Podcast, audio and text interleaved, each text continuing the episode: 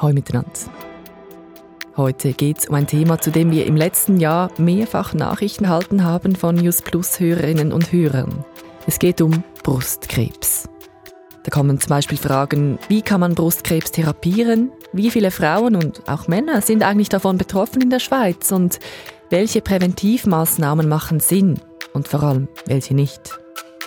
Auf ein paar dieser Fragen haben wir Antworten. Und zwar gibt es die in der News Plus Folge vom 23. Mai. Hört doch nochmals rein.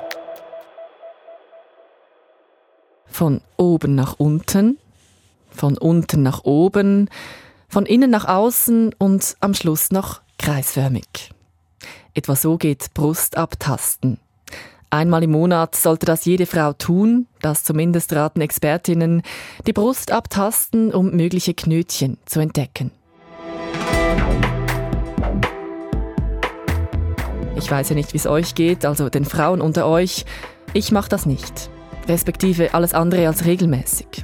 Und das gibt mir gerade ein bisschen zu denken, weil ich da gelesen habe, dass Brustkrebs bei jüngeren Frauen zunimmt, also bei Frauen unter 50, auch in der Schweiz.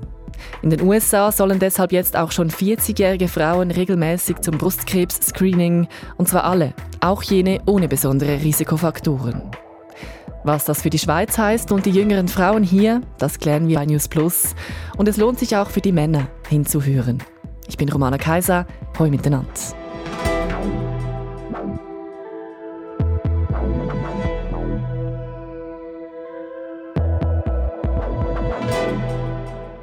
Viele von euch kennen wahrscheinlich jemanden in eurem Umfeld, die an Brustkrebs erkrankt ist.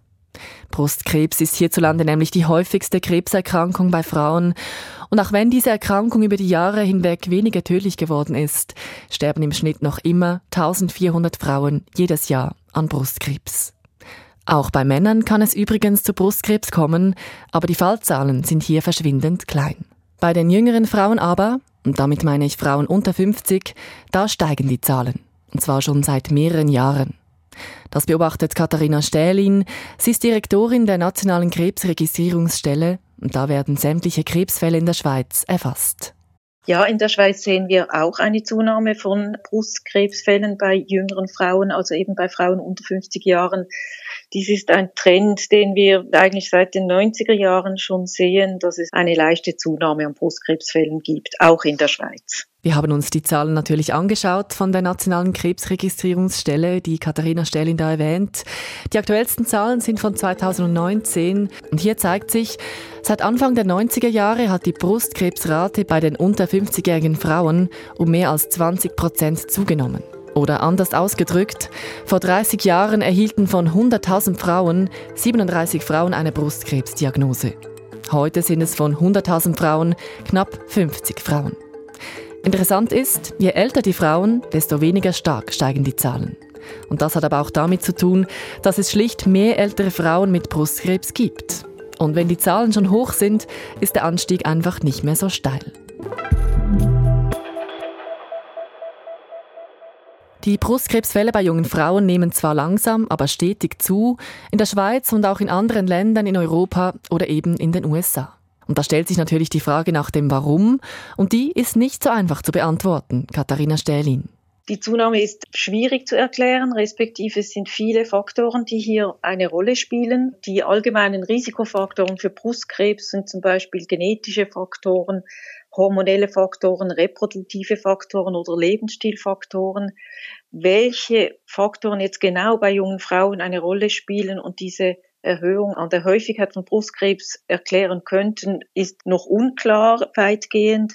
Als Beispiel kann ich nennen, reproduktive Faktoren sind zum Beispiel, wenn Frauen früher Demenz bekommen oder später Kinder bekommen oder gar keine Kinder bekommen oder weniger Kinder bekommen. Dies ist mit einem höheren Brustkrebsrisiko assoziiert oder auch erhöhter Alkoholkonsum, das wäre ein Lebensstilfaktor, ist mit einem höheren Brustkrebsrisiko assoziiert. Aber ob diese Faktoren einen sehr großen Einfluss haben jetzt bei den jungen Frauen auf diese Brustkrebshäufigkeit, ist noch nicht klar. Also es könnten noch andere Faktoren eine Rolle spielen, die man noch nicht kennt, oder andere Faktoren, auch wie genetische Faktoren, können eine Rolle spielen. Vielleicht noch betreffend hormonelle Veränderungen. Es ist ja so, dass Frauen ab 50, gerade in der Menopause, da steigt ja das Brustkrebsrisiko auch, weil sich die Hormone verändern. Kann da ein Grund auch liegen? Können Sie vielleicht das noch ein bisschen spezifizieren bei jungen Frauen, die Hormone?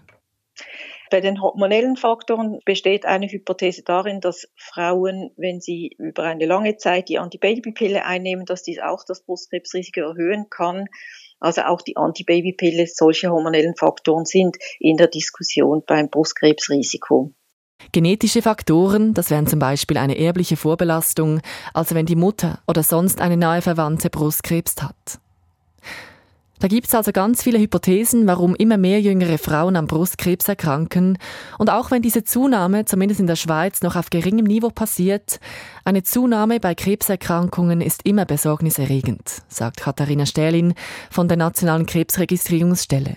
Das mit dem Brustkrebs bei den jungen Frauen müsse deshalb genau beobachtet werden. Ja, das sollte man sicherlich beobachten, diese Entwicklung. Da braucht es sicherlich Studien in der Schweiz, aber auch international, welche die Ursachen klären können oder erklären können, untersuchen können. Und dann kann man die entsprechenden Maßnahmen einleiten. Das ist sehr wichtig, dass man dies beobachtet, auf jeden Fall. Was wären das für mögliche Maßnahmen? In den USA will man jetzt ja das Screening anziehen, dass auch junge Frauen schon regelmäßig zum Screening gehen. Wo würden Sie da Maßnahmen sehen? Also sicherlich organisierte Screening-Programme auch für jüngere Frauen sind zu überlegen. Andere Maßnahmen kann ich im Moment nicht sagen. Wenn wir die Ursachen nicht kennen, können wir noch wenig über Maßnahmen sprechen. Aber die Vorsorge ist sicher ein wichtiges Instrument, um Brustkrebsfälle früh zu entdecken und dann gut zu behandeln. Screening-Programme, sagt sie da. Vielleicht ist der Begriff nicht allen auf Anhieb gerade geläufig. Da geht es darum, dass man Tumorzellen früh erkennt, also noch bevor irgendwelche Symptome oder Beschwerden auftauchen, damit dann die Chance größer ist, den Krebs zu heilen. Solche Screenings gibt es bei verschiedenen Krebsarten, zum Beispiel Prostatakrebs, Lungenkrebs und eben auch Brustkrebs. Die Screeningmaßnahme hier heißt Mammographie. Und die soll, so habe ich jedenfalls von Betroffenen aus meinem Umfeld gehört, ziemlich unangenehm sein. Kurz gesagt, bei der Mammographie wird die Brust geröntgt. Dazu werden die Brüste jeweils zwischen zwei Plexiglasscheiben eingeklemmt und flach zusammengedrückt. Aus verschiedenen Winkeln werden dann Röntgenbilder erstellt, auf denen Radiologinnen oder Radiologen Hinweise auf Brustkrebs erkennen können. Gewissheit bringt dann aber immer erst eine Gewebeprobe, eine sogenannte Biopsie. Und genau diese Mammographie, also das Brustkrebs-Screening, sollen nun in den USA auch schon jüngere Frauen machen. Das empfehlen Expertinnen und Experten, eben wegen der stetigen Zunahme an Erkrankungen. Neu sollen alle Frauen schon ab 40 regelmäßig ihre Brust untersuchen lassen. Bis anhin galt diese Empfehlung nur für Frauen ab 50. So wie auch in der Schweiz. Die Krebsliga empfiehlt Frauen ab 50 alle zwei Jahre zur Mammographie zu gehen. Und auch wenn die Zahlen bei jungen Frauen hierzulande steigen, will die Krebsliga an ihrer Empfehlung nichts ändern. Das sagt mir Stefanie de Borba von der Krebsliga. Wir empfehlen die systematischen Brustkrebs-Screenings nach wie vor ab 50 Jahren. Und warum passen Sie das nicht an? Also warum sollen die Frauen nicht schon früher in die Mammographie? Weil bei diesen Screening-Programmen geht es immer darum abzuschätzen, wie groß der Nutzen dieser Programme ist im Vergleich zu den möglichen Schäden, die ein solches Programm auch bewirken kann. Also da geht es darum zu schauen, dass man eben den größtmöglichen Nutzen hat. Und dort ist im Moment einfach die Evidenz für die Bevölkerung in der Schweiz wahrscheinlich nicht genügend hoch, dass man dieses Alter jetzt für die systematischen Programme senken würde. Was aber nicht heißt, dass wenn man im Einzelfall das Gefühl hat, dass man eben vielleicht einerseits ein erhöhtes Risiko hat oder dass man sonst irgendwie unsicher ist, dass man da nicht eine Untersuchung machen lassen soll. Aber dann soll man sich einfach mit dem Arzt oder mit der Ärztin austauschen und dann kann man zusammen im Gespräch schauen, welche Maßnahmen die besten sind. Was sind das für konkrete Folgen, die eine Frau haben kann? Also jetzt gerade bei den unter 50-Jährigen ist einfach das Risiko, dass man eben diese sogenannten falsch positiven Resultate hat, ist vergleichsweise höher. Also das heißt, dass dann eine Mammographie einen Befund geben kann, der eben vielleicht auf einen möglichen Brustkrebs hinweist und der sich dann aber bei näherer Untersuchung, also beispielsweise wenn man dann eine Biopsie macht, dass sich dann herausstellt, dass es eben doch nichts ist. Und das ist einfach für die Frauen eine riesige Belastung, es ist auch ein Stress, wenn man dann auf die Ergebnisse warten muss. Und das ist ein Grund. Der andere Grund ist auch, dass es dann zu zusätzlichen Kosten führt, die so nicht nötig gewesen wären. Also da muss man, wenn man das eben systematisch macht, muss man eben auch immer im Blick haben, ob man damit nicht die möglichen falsch positiven Fälle in die Höhe treibt. Ein anderer Nachteil von diesem Programm ist natürlich auch das Umgekehrt, also dass man dann Fälle eben nicht sieht, die trotzdem Brustkrebs gewesen wäre, also dass man beispielsweise mit einer Mammographie einen Brustkrebs nicht erkannt, den man vielleicht mit einem Ultraschall erkannt hätte.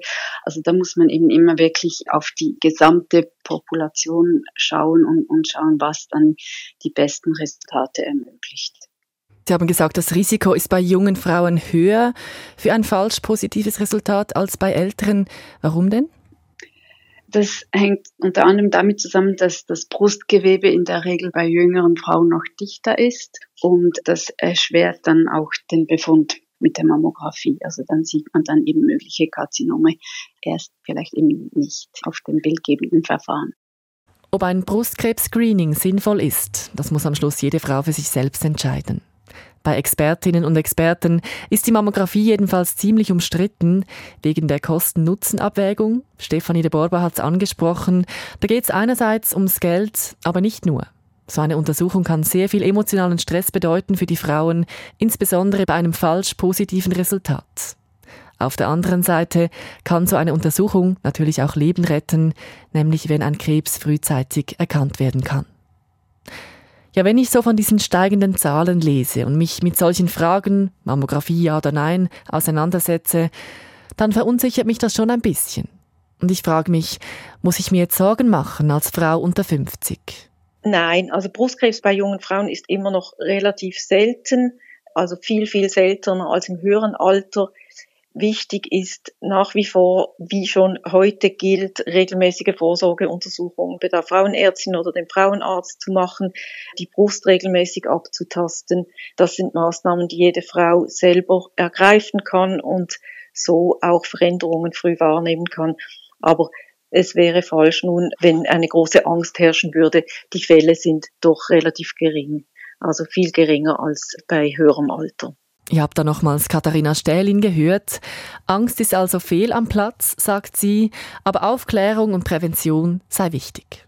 Und so tönt es auch bei meiner anderen Gesprächspartnerin heute, bei Stefanie de Borba von der Krebsliga. Also wir empfehlen wirklich, dass Sie einerseits, wenn Sie Bedenken haben, dass Sie das mit Ihrem Arzt oder mit Ihrer Ärztin mal besprechen und schauen, was in Ihrem persönlichen Fall dann wirklich auch die beste Maßnahme ist, weil dann kann man auch im Gespräch mit dem Arzt schauen, ob man eben ein erhöhtes Risiko hat, ob da eine Untersuchung Sinn macht oder nicht.